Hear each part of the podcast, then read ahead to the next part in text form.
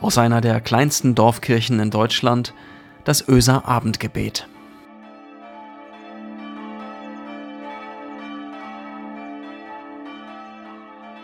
Einen schönen guten Abend, herzlich willkommen zum Öser Abendgebet. Heute ist Donnerstag, der 18. Februar 2021. Ich bin Marco Müller, ich bin Pastor der Kirchengemeinde Öse. Hm, es war gestern Morgen, kurz nach sieben. Möchtest du noch einen Toast? Ja, aber etwas dunkler.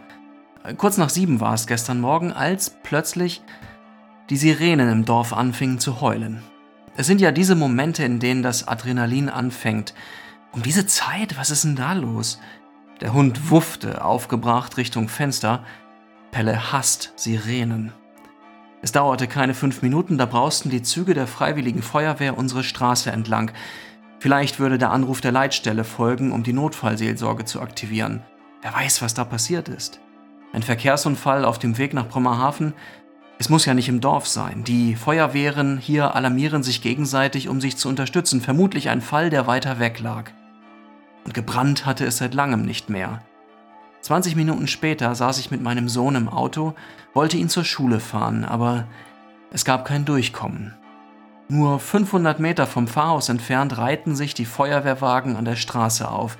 Hektisch wurden Schläuche ausgerollt, Straßensperren eingerichtet, jeder Handgriff saß. Die Männer und Frauen, die seit einem Jahr keine Übung mehr hatten absolvieren dürfen, wussten ganz genau, was zu tun war.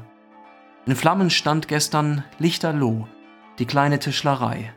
Seit Jahren nicht mehr so richtig in Betrieb und doch gehörte sie zum Dorf.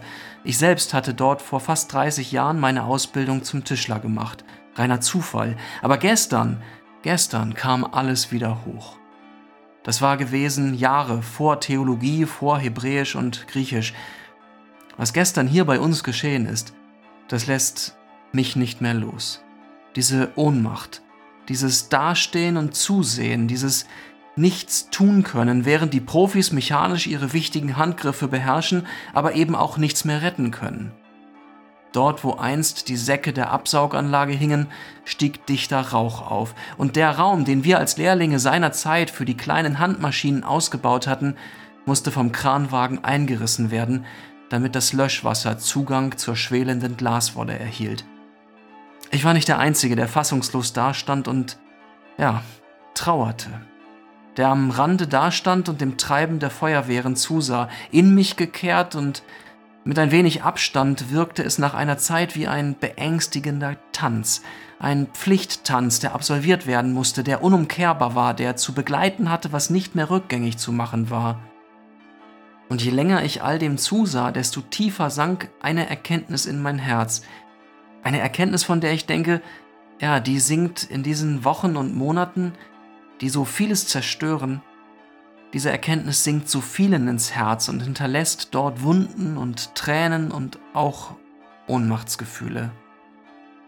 Das Gefühl, hier geht gerade etwas von deiner eigenen Vergangenheit verloren. Du bist gerade live dabei, wie Brücken abgerissen werden. In deine Jugend, in bessere Tage, in Aufbruchzeiten. Du erlebst, wie Fundamente verbrennen, wie etwas Wertvolles sich in Rauch auflöst. Wie gesagt, All das ist nicht spurlos an mir vorübergegangen und wen lässt das schon kalt, wenn man auf seinen Lebensweg zurückschaut und an solche wunden Orte kommt, oder? Orte, an denen man realisiert, dass Leben sich nicht wiederholen lässt und dass verloren gegangenes sich nicht wiederholen lässt. Ich denke an Sätze wie diese, hundertfach gehört, ach, es wäre doch noch so viel zu sagen gewesen. Gedanken wie diese, Hätte ich doch nur in dieser einen Situation die andere Abbiegung genommen, den anderen Weg eingeschlagen. Oder Wünsche wie diesen, ach, ließe sich doch nur ein klärendes Gespräch führen.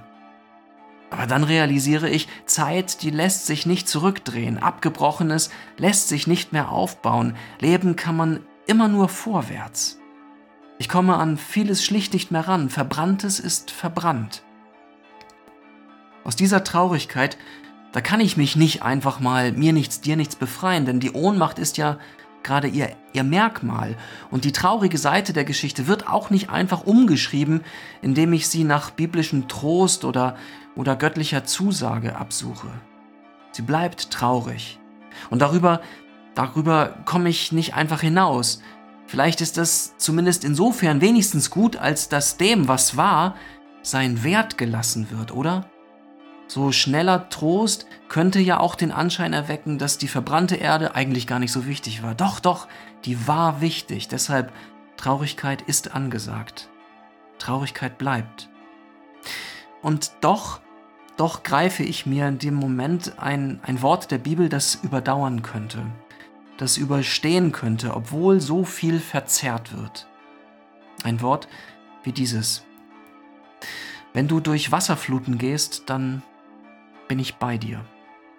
Reißende Ströme spülen dich nicht fort. Wenn du durchs Feuer gehst, verbrennst du nicht. Die Flammen können dir nichts anhaben. So heißt es beim Propheten Jesaja. Jesaja verkündet das dem Volk Israel, das eben all diese Erfahrungen gemacht hat, dahingespült im Gewittersturm Babylons, die Gluthitze erfahren, als der Tempelberg brannte. An dir wird nicht jede Flut vorübergehen, heißt es. Vor dir wird nicht jedes Feuer verlöschen.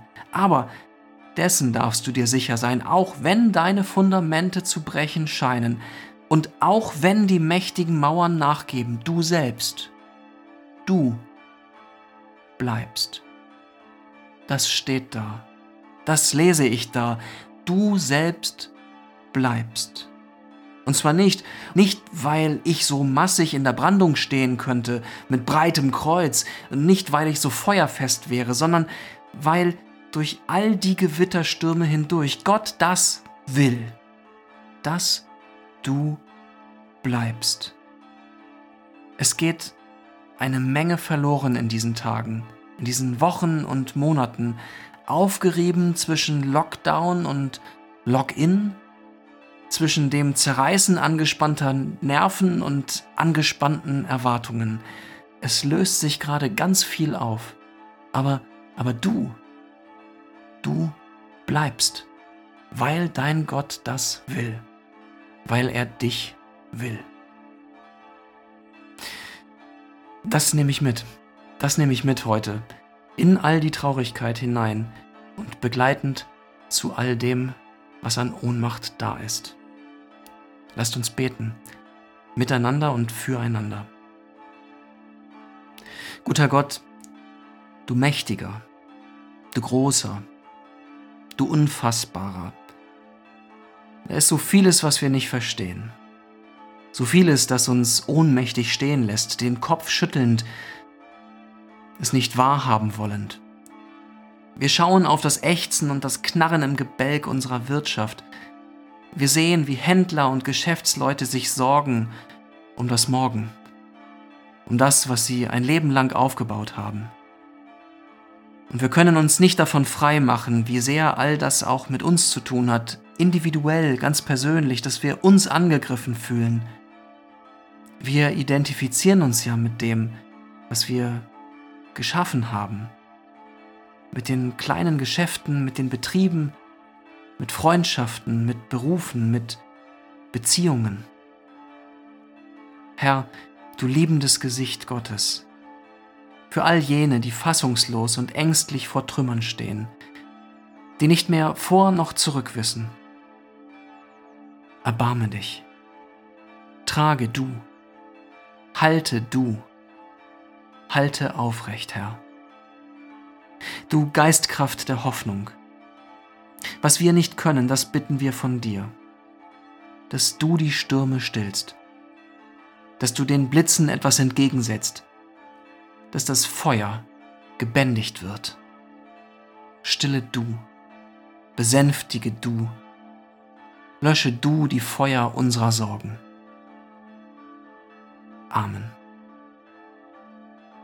Es segne euch Gott, der Allmächtige und Barmherzige, der jeden Morgen seine Sonne aufgehen lässt über dieser Welt, der uns frei macht von Sorge und Angst, weil er für uns sorgt und unseren Raum weit macht, der uns belebt mit Licht und Wärme und seiner Liebe.